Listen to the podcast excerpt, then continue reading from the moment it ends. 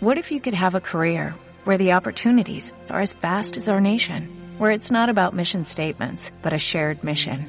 At U.S. Customs and Border Protection, we go beyond to protect more than borders, from ship to shore, air to ground, cities to local communities. CBP agents and officers are keeping people safe. Join U.S. Customs and Border Protection and go beyond for something far greater than yourself. Learn more at cbp.gov/careers.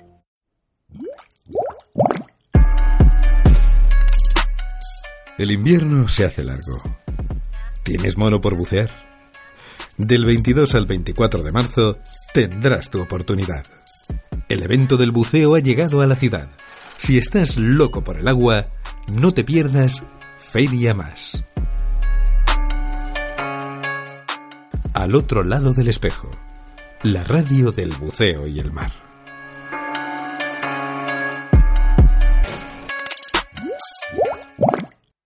Bueno amigos, y continuamos por aquí, comenzamos nuestro segundo bloque, nuestro segundo gran bloque, el segundo día en nuestra participación mm, dentro de Feria Más. Eh, estamos haciendo esta sexta maratón de al otro lado del espejo. Eh, pues aquí un poco insertados entre todos los stands de la gente del mundo del buceo. Estamos encantados, nos sentimos como en casa, casi casi como cuando vamos a bucear. Y bueno, tenemos eh, nuestro set de la radio a un viejo amigo, un viejo amigo que conocemos desde hace ya unos cuantísimos años, desde, desde ISUB, Almería, Antonio Jiménez. Buenas tardes, Antonio. Hola, buenas tardes. ¿Qué tal? Pues mira, aquí eh, pasando el fin de semana lejos de San José, pero viviendo el buceo a tope, porque todo lleno de buceadores y todo lleno de personas con ganas de, de bucear y, y, de compartir pues esta nuestra ilusión, pues genial. Bueno, tú te fuiste a Almería porque tú eres de Madrid, ¿no? Eh, efectivamente. A ti te, te, ganó el corazón. Además, eh, yo nacido en Madrid y vivía como a 20 minutos andando desde aquí.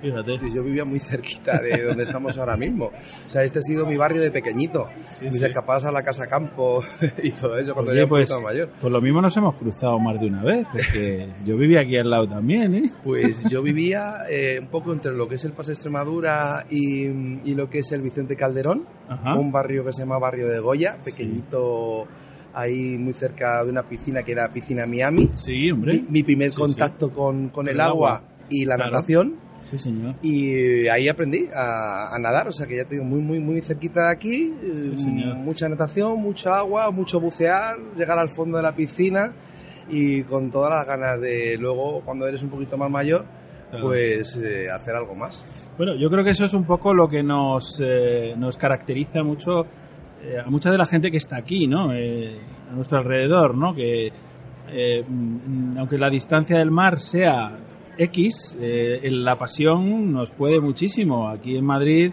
hay grandes buceadores y grandes apasionados del, del mundo marino y submarino, por supuesto. eh, está clarísimo. Yo no sé ahora realmente en las estadísticas cómo estarán, pero hace unos años y sobre todo cuando a lo mejor a los pocos años de empezar yo en el centro buceo allí en San José, siempre se ha hablado de que quizá la comunidad de, de Madrid era donde más buceadores eh, Mm. había, más buceadores se, eh, se certificaban, incluso comparándolo lógicamente con eh, comunidades autónomas que tienen un montón de kilómetros de playa, ¿no? O sea que sí que es cierto que hay mucho buceador en Madrid. Los madrileños nos movemos mucho. Yo creo que no nos da pereza de hacer kilómetros. Ya te digo. que es algo importante. Sí, sí, sí. Y yo desde luego en San José, y eso que estamos algo más lejos de lo que pueden ser otros puntos de buceo muy importantes en España, pero San José, yo mi clientela en el centro de buceo, madrileños nos vamos yo creo que a un 80%, ¿eh? Un 80% de, de, de nuestros clientes son madrileños. O sea que Yo, yo me fui a titularme con vosotros para el Advance, recuerdo, eh, estaba Íñigo por aquellos años. 2003, 2004. Fíjate, sí, sí. Eh, o 2001 incluso, Sí, sí, sí, puede por ser, ahí, ¿eh? Por ahí, por ahí. Y, y bueno, pues la verdad es que repetimos en varias ocasiones algunas quedadas gordas que hicimos cuando el tema del foro más que buzos y Mm. demás. Y, Mm. y lo recuerdo con, con mucho cariño. Y siempre que podemos, nos escapamos por allí, siempre que podemos, que la cosa es complicada, ¿no? Porque hay mucho mar, ¿no? Pero, hombre, nos gusta aquella zona muchísimo, ¿no? Es muy peculiar, es muy potente todo lo que es el Parque Natural de Cabo de Gata. ¿no? Mm, Yo creo que Cabo de Gata es un destino que todo buceador, tarde o temprano, tiene que pasar por ahí. Y luego te podrá gustar más o te podrá gustar menos, en el aspecto sobre todo porque el Parque Natural se caracteriza por tener inversiones a muy poquita profundidad. ¿no? Ujú. Pero eh, lo que sí es cierto es que no solamente tenemos buceo, sino que también tenemos unas playas excepcionales Claro. y, y yo creo que el, el paisaje del El parque paisaje natural es- es brutal. es- es alucinante. Sí, sí, sí, sí. En verano es algo más seco, pero por ejemplo ahora en la primavera y con lo que está lloviendo, que hoy creo que allí estaba cayendo una gordísima, he Sí. hablado con el compañero de allí, estaba cayendo una lo más grande, va a ser pues como casi todas las primaveras, que la gente llega y se, no se lo cree que estemos casi en un desierto, Claro. todo lleno de flores, amapolas, margaritas, todo verde, esto no es el Cabo de Gata, ¿no? Claro. Gente que no ha venido nunca en, en- en la primavera alucina de cómo, de cómo está. ¿eh? Pues sí, la verdad es que sí. Y luego los fondos, porque los fondos de Cabo de Gata son espectaculares, la verdad. Esas praderas que tenéis de Posidonia, esos pecios, en fin, tenéis mucho. Sí, la- eh, yo creo que la visibilidad, ¿no? la, la buena visibilidad que tenemos, eh, lo que estamos hablando, como son inversiones también muchas a poca profundidad, pues tenemos mucha luz, son inversiones que entonces tenemos la suerte de que podemos hacerlas muy largas. Eh, yo siempre tengo un- el recuerdo de mucha gente cuando sale, cuando sale de, de bucear, eh, pues lo que nos comenta, dice, yo en mi vida había estado 70 minutos debajo del agua buceando. Porque a lo mejor vas a más fondo, pero si haces una inversión de 14-15 metros y no consumes mucho, Claro. pues es lo que tenemos. Nosotros vamos a hacer inversiones de 60 minutos como poco. Y alguna vez, si no tenemos prisa, pues hacemos 70, 75. claro. Pues ya que no hay profundidad, pues podemos aprovechar para estar abajo. Madre mía. Eh, estoy intentando recordar alguna de las inversiones a las que me habéis llevado. Eh, no sé, eh, la Matista, ¿no? La Matista, Sí. los escullos, el túnel naranja. eh, recuerdo Eh, estos. la coda del francés. la cueva del francés. Sí. Sí, La sí. del tomate. Los burros. La playa de los burros. Sí, sí. Y la que todo el mundo quiere ir y es un poquito más complicada, el vapor. Bueno, eso, yo, yo digo que eso es un bulo que Ah, se vale. corre. Yo no he visto nunca el vapor. eh, además dicen que hay gente por ahí que lo bucea en apnea y demás directamente, que están buceando y aparece un tío por ahí buceando.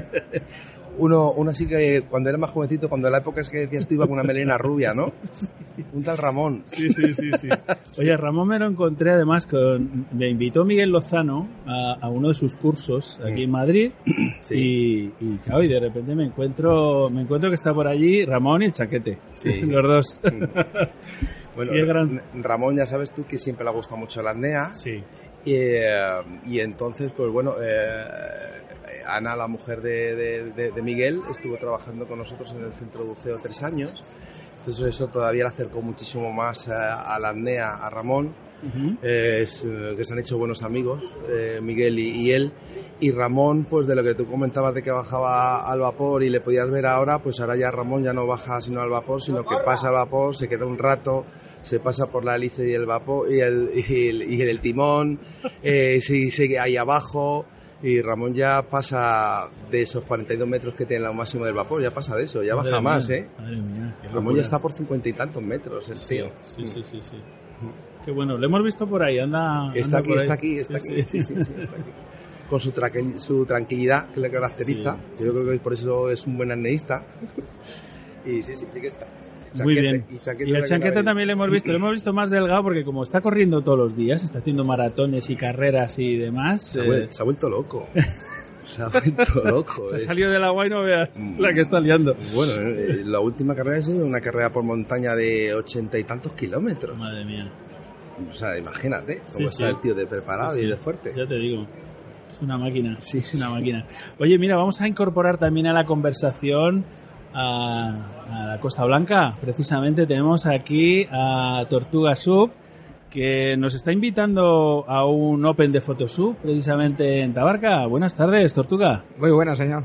Oye, te hemos tenido hace poquísimo en el programa porque habéis dado el, el pistoletazo de salida para convocar este, este Open de fotografía submarina Sí. eh, en un lugar tan emblemático como Tabarca, que tiene cosas en común con Cabo de Gata, que es el tema de ser una reserva marina de protección pesquera. Efectivamente. Cuéntanos un poco, Tortuga. Bueno, pues Eh, a fecha de hoy ya tenemos dos embarcaciones completas. ¿Ya? Pero si eran los que ibas a, a meter, dos. ¿no? Ibas a meter cuatro. Cuatro, vale, Cuatro, vale. cuatro. O sea, tenemos ya medio... medio... Tenemos ya dos embarcaciones medidas ya. Ostras. Y bueno, ayer ya estuve con el Ayuntamiento de Santa Pola, está todo, Mm. todo cerrado. Estuve también visitando el hotel donde os vais a poder hospedar, también está cerrado, está todo reformado. O sea que muy bien. Y esperando a que la gente se vaya terminando de inscribir. Bueno, estamos hablando del mes de junio. eh, 1 y 2 de junio. 1 y 2 de junio. O sea, que la gente que nos escucha habitualmente y que le gusta la fotografía. Ayer teníamos por aquí a otro grande de la fotografía. Bueno, nada menos, lo tenemos de vecino, Rafa Fernández, campeón del mundo. Sí, a Rafita ya lo he visto, y ayer Sí, ahí también. Que él estará también por allí en esta Eh, no sabe si va a poder asistir. Geray es posible que sí. Pero escúchame una cosa, él no va a competir, ¿no? O, No, no- o- no le dejo. o le ponéis algo en los pies o, No, no, no le dejo. o le echáis eh, la, la grasa de silicona esta en la, En la cúpula. En la cúpula, macho. O sea, vamos a ver. No, no, no le dejo. Este hombre lo gana todo. Si tío. viene a bucear, que venga a bucear, pero, pero no compite. Si no, los demás no tenemos nada que hacer. Bueno, decía eh, Antonio, no sé si os conocéis vosotros. No, no, no, no, no, Bueno, pues mira, este es un buen momento. Pues sí. Decía que teníais cosas en común y es el tema de, de que vuestro ámbito de, de buceo y de inmersiones está eh, precisamente en un área que es una reserva marina, ¿no? Una reserva marina de interés pesquero. Sí, señor. ¿Y qué tal, Antonio? ¿Cómo, cómo es la, la relación y la convivencia con, con el sector pesquero? Pues eh, el, el proyecto Pescares, porque es lo que arranca un poco lo como está ahora eh, las normas o el último decreto que ha salido en cuanto a las normas a cumplir de criterios de buceo responsable en las reservas, eh, va buscando un poco eso, ¿no? El concierto, el que no seamos, no seamos enemigos, ¿no? Buceadores y, pescadores, ¿no? Profesionales. Realmente, en nosotros en Cabo de Gata, en nuestra reserva, eh, ese problema nunca lo hemos tenido. La verdad que siempre hemos colaborado bastante, tanto buceadores como pescadores. Eh, que haya podido haber a lo mejor alguna confusión en algún momento, pero normalmente siempre nos hemos, eh, nos, hemos, el- nos hemos ayudado y Con el demás. pescador tradicional pocos problemas tiene. Bueno, O sea, eh, el problema es, por lo menos bajo mi punto de vista, es el- el- la pesca de esta de, de- de arrastre que hacen por fuera de la reserva, que es lo que destroza todo, todo Eh, lo que pilla. Sí, pero, pero eh, a lo que vamos es a- al final a relaciones algo más puntuales. Todo esto nace el proyecto Pescares para intentar solucionar, pero que por ejemplo lo que era en, en, el, en Murcia, ¿no? en Cabo de Palos, Sí. ahí sí que había un gran enfrentamiento entre buceadores, el sector de buceadores y el sector de pesca profesional.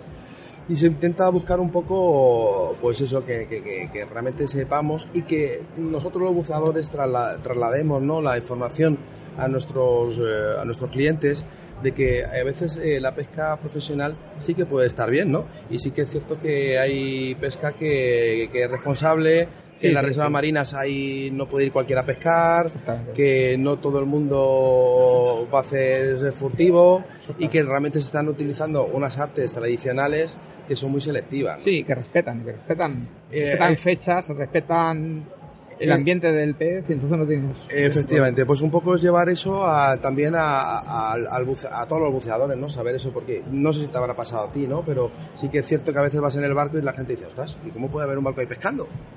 Ostras, vamos a cortarle las redes. ¿Cómo vas a cortar? ¿Que vas a cortar redes ni La, la verdad es que en Tabarca eso sí que se va un poco más a rajatabla. En la zona de Tabarca, desde luego, eh, la guarda, la guardia de, de la reserva, como vea un barco pesquero por, por la reserva, va por él.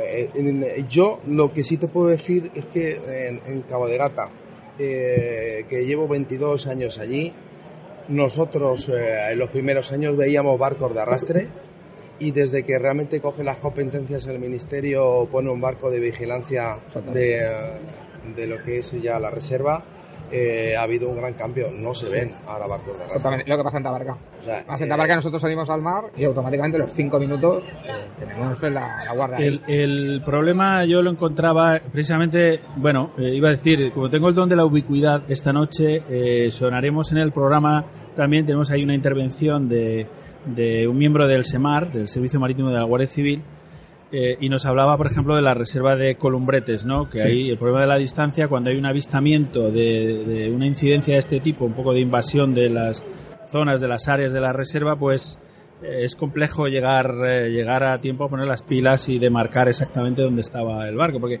sobre todo lo que suele ocurrir es que eh, sí, a lo mejor al barco es fácil de, de darle el alto, ¿no? Y, pero bueno, suelen llevar desactivado el ICE, ¿no? Con lo cual mm, ya no puedes decir, no sé, me imagino que es que la multa será más baja, ¿no? de que te pillen eh, faenando en un área prohibida, eh, un área reservada, a que, a que vayas navegando eh, con un dispositivo desactivado que es obligatorio llevarlo activado, ¿no? Pero bueno, eh, el tema de que haya, eh, digamos, una, una, un entendimiento entre los la gente que disfruta, que vive de alguna manera en el espacio de la reserva, que convive en el espacio de la reserva y, que os hace parte también de, esa, de la gobernanza ¿no? de la misma reserva, pues facilita, ¿no? Facilita la labor de, de, vigilar también un poco entre todos, ¿no? De estar pendientes. Queremos sumar a la conversación eh, precisamente a Fernando de Aquatours, porque eh, tanto Fernando como Antonio sois miembros de, de ACEBAL, de, esta asociación de centros de buceo de Almería. Fernando, buenas tardes. Hola, ¿qué tal? ¿Cómo estás? Sí, necesitamos que te arrimes al, micro, que es donde recogemos. Em, bueno, ¿qué tal? Bien, estamos contentos, gracias por la invitación y bueno, mm, estaba escuchando digamos las, cosas que, estaba charlando eh, Antonio y una de las cosas interesantes también desde el punto de vista de, de nuestra asociación es todo el, esfuerzo que estamos haciendo, no solo a nivel, digamos, de lo que significa eh, la protección y acciones de, protección, sino también todo lo que tiene que ver con, con los sistemas normativos que son bastante complejos en todas las, comunidades y estamos trabajando en ello, pero también no queremos desatender la, parte que tiene que ver con el desarrollar productos, como es el caso, por ejemplo, del proyecto que tiene la Asociación del Hundimiento en, la Almería, de, una embarcación para crear un parque submarino, que es una, una actividad que ya, una acción que ha comenzado a moverse, que hay cartas entre ida y vuelta eh, con la Junta de Andalucía, pero bueno, somos optimistas de que las cosas tienen que salir realmente.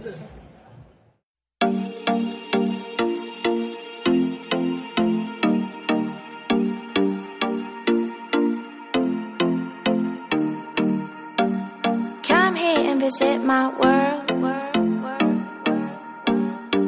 Here and visit my world. Did history, shining stars. Our love is the only way. Don't get lost cause I'm waiting. Summer feelings are waiting, boy. You and me is more than a hundred miles. You and me is more than the gray sky.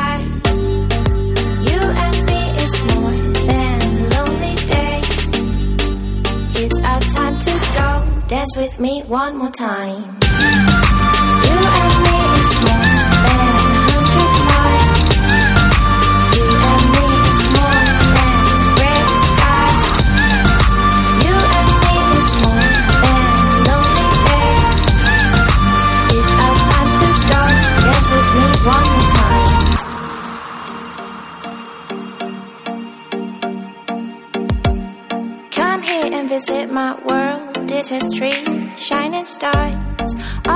Is the only way.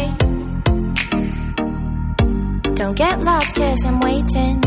Summer feelings are waiting, boy. You and me is more than a hundred miles. You and me is more than the gray sky. You and me is more than lonely days. It's our time to go. dance with me one more time.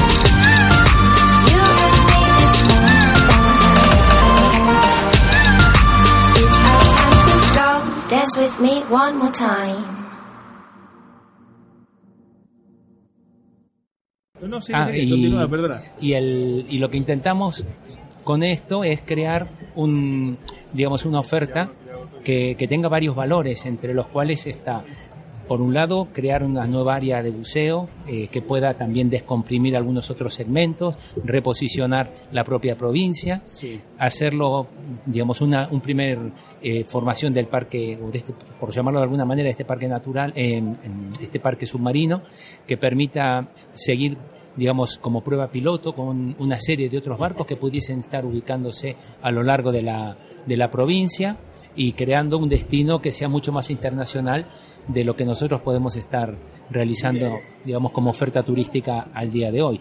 Pero bueno, nosotros ya llevamos 12 años trabajando eh, en la asociación, son 12 años ya, ¿no? Eh, como asociación empresarial. Sí. eh, Antonio, al micro, por favor. Ay, perdón. Eh, a la asociación empresarial, eh, yo creo que estamos ya por eh, nueve años. Lo que pasa es que sí que tenemos que es- le podemos sumar al principio que hicimos una asociación un poco una agrupación deportiva, por decirlo así, Sí. una asociación eh, que no era empresarial y llevamos funcionando pues dos o tres años eh, más. Sí. ¿Y sois muchos centros de buceo? ¿Cuántos forman Acebal? Pues eh, ahora mismo somos eh, ocho centros de buceo en, en Almería y eh, hemos tenido hasta centros de buceo que ahora mismo no están, como cuatro o cinco más creo que estaban adheridos anteriormente, pero ahora mismo el número que somos somos ocho. Ocho centros de buceo. ¿Y todos en el Parque Natural? No, no, no, no, no. no. Eh, es, es una- To- todo Almería. es ¿no? toda Almería. Eh, Fernando, aquí mi compañero que está en la parte del poniente, que es Agua Dulce. Es verdad, es verdad que es que nos escribimos, discúlpame porque claro, es que yo y Sub les doy por- lo doy por hecho porque los conozco desde hace tanto tiempo. Vosotros estáis, eh, digamos, un poquito más al sur, ¿no? Claro, nosotros estamos en el, en el poniente almeriense, digamos, todo lo que es el parque estaría como en el centro de la provincia. Correcto. Y después tenemos también asociados que están en el límite casi con Murcia, en la zona de San Juan de los Terreros, por lo cual también tenemos gente eh, en otros segmentos, digamos, y gente interesada que, bueno, se podrá acoplar siempre y cuando se trate de empresas eh, que tengan, digamos, una serie de requerimientos y acepten y comprendan que el turismo de calidad de base eh, a través del, del- del submarinismo eh, no es simplemente una quedada en una playa, no es simplemente llevar a bucear, sino poder ser capaces de crear una oferta que tenga valor internacional, manejarnos con estándares internacionales y por supuesto también darles una, una oferta que atraiga a la gente, pero la, la oferta que atrae a la gente no es solamente una oferta de mirar un paisaje, es la parte interpretativa, por eso también nosotros hemos creado esta, mm, una marca eh, digamos, que es un compromiso de calidad de los asociados, eh, donde buscamos una serie de objetivos para poder garantizar con la placa que podemos colocar frente a nuestros negocios que la gente entienda que podría haber muchas formas de aprender o, recibir un servicio de buceo, pero hay algunos que nos preocupamos y nos convencimos de que tiene que ser de más alto estándar y eso es lo que pretendemos para que esto siga creciendo. Entiendo, entiendo. Es eh, definir un poco ese estándar de calidad para que el buceador pueda, pueda elegir, pueda sepa ya desde la distancia el reconocer eh, dónde hay un valor añadido al, al simple hecho de bucear. ¿no? Oye, me ha interesado este tema del barco hundido porque es una demanda que, que hacen muchos buceadores. Eh, Entonces, claro, eh, yo a veces digo, pero vamos a ver si hay miles de pecios hundidos en España. pero claro, eh, o bien hay concentración en áreas, Costa de la Morte, aquello es, eh, por eso se llama así, entre otras cosas. Eh, y luego tampoco son todos en un rango que sea factible para con la mayoría del buceo recreativo, ¿no? Estamos en unos 40 o 45 metros, ¿no, Antonio? Sí, bueno, el buceo recreativo estamos en que no, no nos debemos de pasar de 40 metros. Por eso, por eso. Estamos en 40 Entonces, y- pero una inmersión a 40 metros tiene su complejidad, Claro. eh, aunque sea buceo recreativo, y encima eh, es una inmersión bastante corta. Eh, nosotros allí en la zona de Almería, eh, por desgracia, no tenemos muchos pecios mm, buceables y que sean asequibles a ese buceo recreativo. Eh, ellos tienen, por ejemplo, muy, muy cerquita uno, pero estamos hablando de que pasa de los 40 metros. Realmente no. Claro, está, nunca- está en un buceado, fondo, está en un fondo buceado de yo. 52 metros y claro, el primer hierro lo encuentras a 35 metros, pero la, re- la realidad es que tienes que bucear en 45, 50. Claro, Claro, entonces esto, estamos- esto no, no lo escucha nadie, ¿eh? tranquilos. No, no, no, no problema que lo escuchen, yo no lo buceo. Realmente estoy muy tranquilo.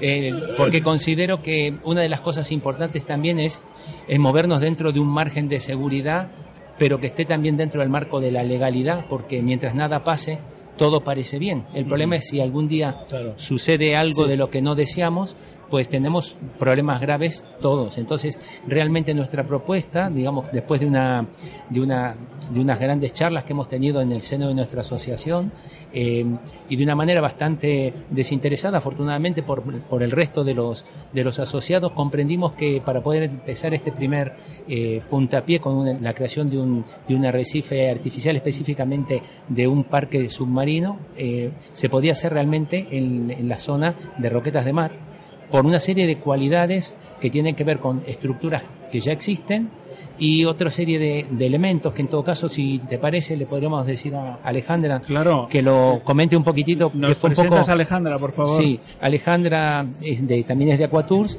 eh, es un poco, bueno, es mi socia, pero ella, ella se ha encargado de elaborar y informar y es realmente la que ha estado trabajando en toda la justificación del, del- de la creación de este parque o de esta, de esta propuesta de creación de parque. Alejandra, buenas tardes. Hola, buenas tardes. Pues. Bueno, un poco lo que decían, eh, el objetivo es crear un parque submarino y que este sea en realidad el, el primero de un proyecto mayor que implicaría tener eh, otros arrecifes artificiales a lo largo de toda la costa de, de Almería.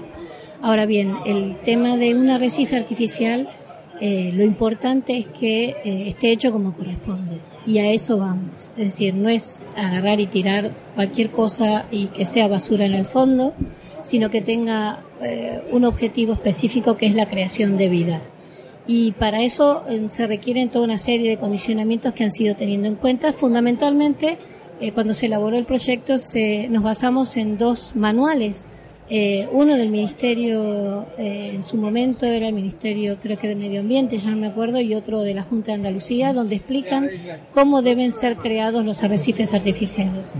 Y surgió como primer lugar Agua Dulce, porque hace unos cinco años la Junta de Andalucía eh, creó un arrecife artificial a través de eh, una serie de bloques de hormigón. Hay más o menos unos eh, 70 bloques de hormigón en una media hectárea eh, que al día de hoy están repletos de vida. El objetivo de este arrecife artificial era un arrecife de producción específicamente eh, para establecer sitios donde pueda haber o bien alevinaje de especies comerciales o donde especies comerciales pudieran venir a, a comer y desarrollarse.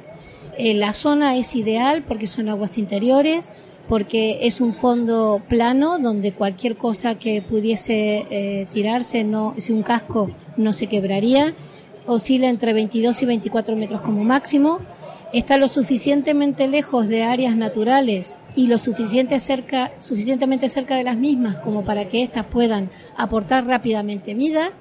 Eh, también podría, estarían eh, como delante de toda una zona de posidonia oceánica muy importante en, en Agua Dulce y en la costa de Roquetas, lo que sería un desincentivar a, los arrastreros. Y lo que nos encantaría, si se pudiese, es que eh, cuando surja este proyecto, y yo estoy convencida de que va a surgir, eh, surja con algunas restricciones en el lugar específicamente. ¿Por qué? Porque hay cientos de estudios científicos que especifican que cuando un área es un área protegida, eh, la vida surge en todo su esplendor. Y esa vida que surge luego es la que alimenta las zonas de pesca. Es decir, que no solamente sería un algo eh, importantísimo a nivel turístico y de buceo, sino que también favorecería eh, en la pesca de la zona. Claro, es lo que hablábamos hace un momento con Antonio sobre el tema de, de la reserva marina de protección pesquera de Cabo de Gata, ¿no? Y otras más, la de Tabarca, Columbretes, etcétera, etcétera, que son eh, un poco modelo de éxito que está exportando fuera de España porque funciona y tiene un poco ese excedente que tú comentas, ¿no? Estaría bien. No sé si eh, habéis visitado eh, arrecifes artificiales en, en, en algún sitio que hayan que hayan funcionado, ¿no? Que hayan hay muchos ejemplos. eh, el, más reciente de los que hemos hecho, nosotros eh, cuando vivíamos en Argentina, eh, trabajamos para la creación de un parque que se logró después de varios años tirar el primer barco, que casualmente tuve la oportunidad de ir a visitar y bucearlo hace un mes y medio. De nuevo, después de 18 años de estar sumergido. Ese, ese lugar encontramos cualquier cantidad de especies de las que hay en la, en la zona, muchísima biomasa, eh, ha transformado la vida económica y el interés turístico de una ciudad que ya de por sí era una ciudad dedicada al turismo submarino, como es la ciudad de Puerto Madryn en Argentina.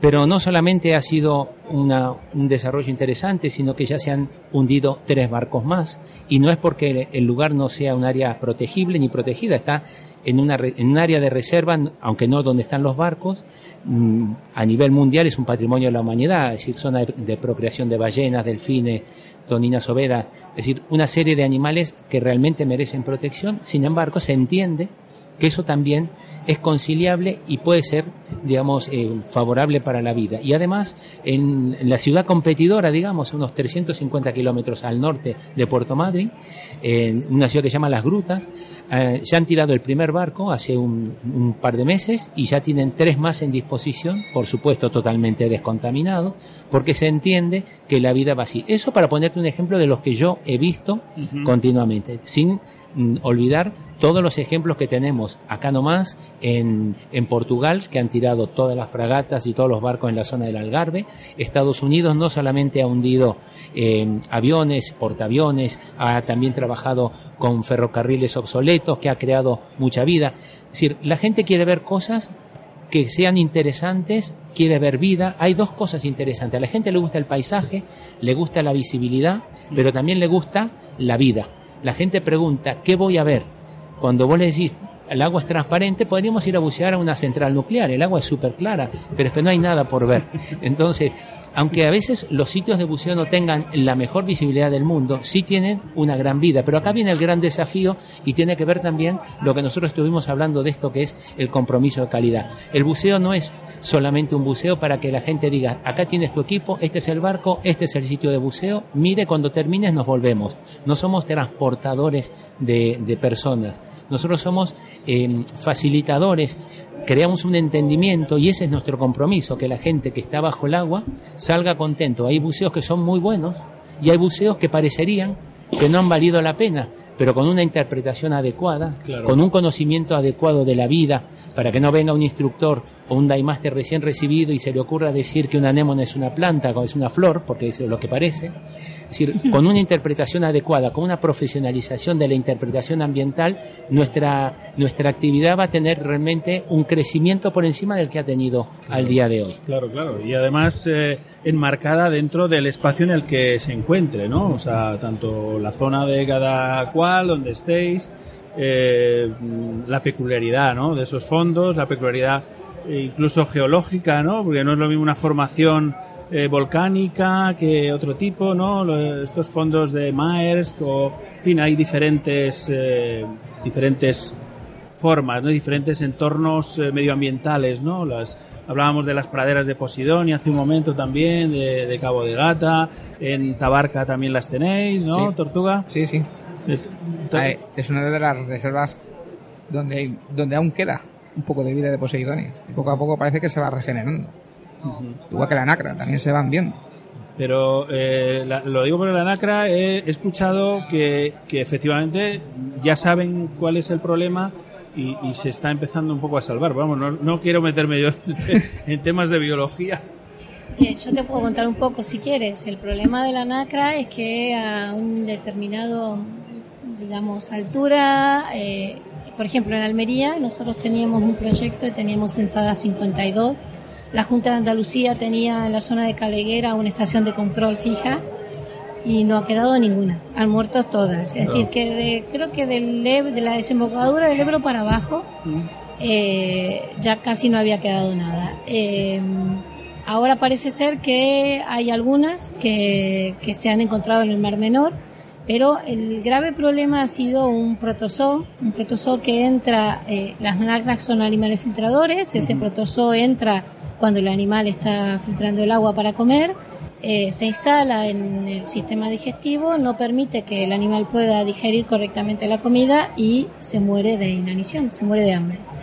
Eh, no se sabe exactamente, hay mucha gente que estima que el aumento de la temperatura del agua estos últimos años ha podido hacer que ese protozoo se desarrolle, pero por ahora mm, eh, no, no se está pensando, porque más al norte sí están, pero no se está pensando en poder repoblar, que es lo primero que nos dicen, porque mientras las condiciones que favorecieron el desarrollo de ese protozoo se sigan manteniendo, si yo me traigo nacras del norte y las instalo en el sur, Pues pues, se van a volver a morir. Claro. Entonces, bueno, todavía esto Sí, sí. está en estudio. Hay unas 275 nacras que eh, se han eh, salvado de alguna manera, que están en distintas instituciones del CSIC, eh, que están siendo cultivadas, no cultivadas, que están mantenidas en acuarios, eh, porque rápidamente se actuó como para tener un, al menos eh, un, em, eh, un almacén de, de ADN de- Sí, claro. del animal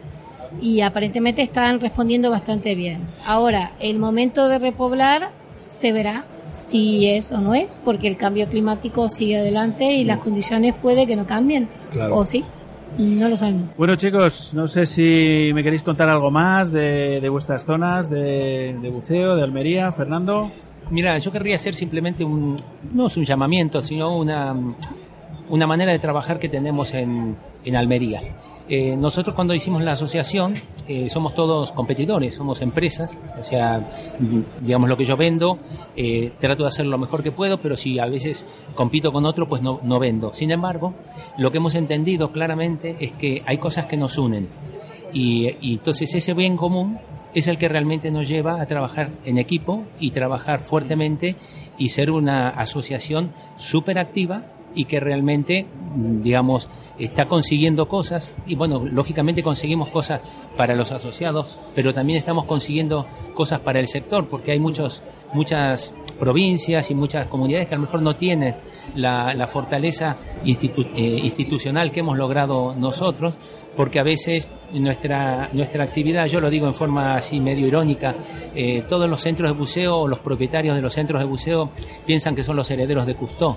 Y realmente Cousteau uno solo y nosotros en todo caso lo que tenemos que hacer es, es trabajar por un nuevo desafío que es luchar contra el cambio climático, crear nuevas actitudes y una serie de cosas que son nuevas eh, con respecto a lo que era antes. Y, y de alguna manera, digamos, yo lo charlo mucho con, con Antonio, pero eh, es algo que, que para nosotros nos llena de orgullo y nos hace sentir realmente bien y nos sigue dando mucha fuerza para trabajar, porque no siempre las cosas salen bien, ¿eh? tenemos muchos palos en la rueda, es muy difícil trabajar o luchar contra la- las, las administraciones, sin embargo, esos esfuerzos de alguna manera después se ven compensados. La verdad es que eh, luchar con la administración o contra la administración es un mal asunto siempre, es muy complicado.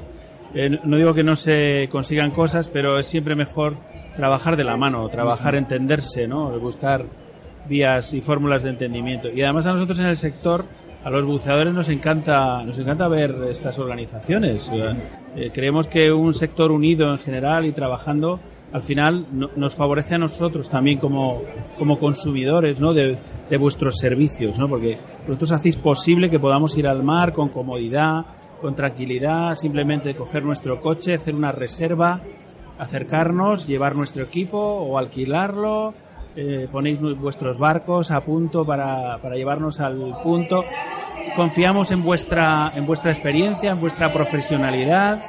Eh, confiamos que entendéis cuando vamos y, y encontramos que aquí no se puede bucear porque hay corriente y tal, hay un cambio. O sea, eh, vosotros sabéis, sabéis, los que, sabéis lo que hacéis perfectamente y nosotros sabemos que sabéis lo que hacéis. Me lío un poco yo solo. Pero la verdad es que encantado, encantado de teneros aquí en el programa, de haber eh, podido charlar un ratito sobre, sobre este espacio tan bonito que tanto nos gusta, toda esta zona de Almería, de los fondos de Almería. Es, eh, es un área de buceo bastante, bastante interesante. Y también ah, Tortuga, desde, desde la zona de Tabarca y demás. ¿Eh? Será un placer. ahí te esperamos. Muy bien, pues eh, nada, Antonio, Muchas gracias. nos seguimos viendo. Fernando, un placer. Gracias a ustedes. Ya sabéis dónde nos tenéis, ¿eh? Lo sé. Alejandra, un placer. Igualmente. Hasta pronto. ¿A quién quieres a tu lado cuando buceas?